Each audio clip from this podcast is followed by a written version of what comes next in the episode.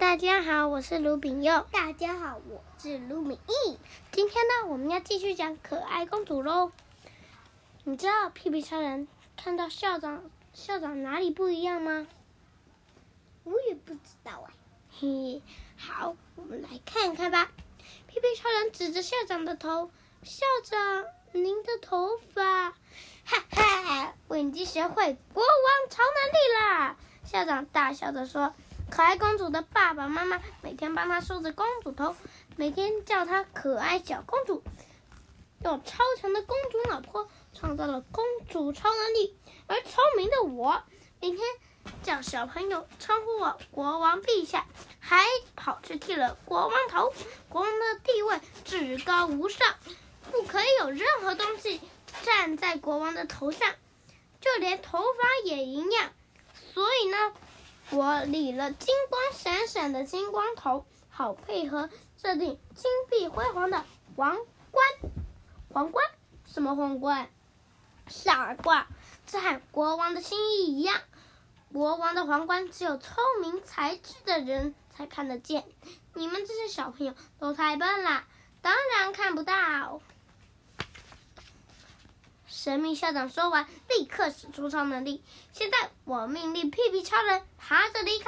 屁屁超人马上爬出校长室。爬出校长室后，屁屁超人打算飞上天空挣扎，但是早餐能量补充的太少了。起飞时不到一公尺，屁屁超人就用完，摔得四脚朝天。他摸，他摸着肿起来的屁屁。一拐一拐的去找骑驴老师求救，不过骑驴老师照样又骑上驴子，数不到自己。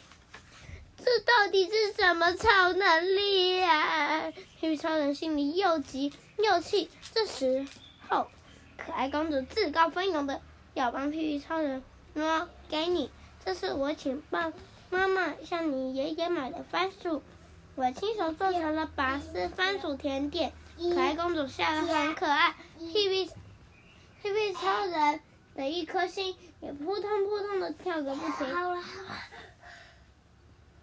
吃完番薯，立刻活力百倍。他背起可爱公主，提醒她戴上口罩。可爱公主想对抗校长，那可惜国王比公主大一级，公主能量对校长无效。但是呢，屁屁超人。没有听到可爱公主，就噗一下子飞到校长室门口。但是呢，公可爱公主见到校长，还没有跟屁屁超人说，校长就已经命令可爱公主说一千次的万岁万万岁，校长万岁万岁。校长还拿起扩音机，命令全校同学对付屁屁超人。屁屁超人急忙可爱公主升空，飞到大家的口水吐不到，铅笔还抢不到，丢不到。校长实在太可恶了。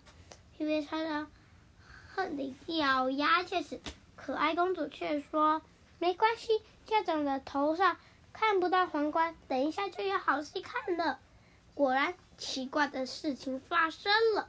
我要吃披萨，我要吃汉堡，我要喝果汁。小朋友在哈欠侠的带领下，开始转头包围校长。为校长做过事的小朋友，纷纷向校长要求奖品。天下没有不落后的超能力，我只会同时做事。除了使用爸爸妈妈教我的公主老婆，还要靠平常帮助同学，跟同学一起分享点心和便当等等。来产生能量。校长想使出，校长只想使出超能力，平常却不日行一善的累积能量，一定会发生可怕的事，就像上次我被超能力熏昏一样。这是我们家的超能力的特性。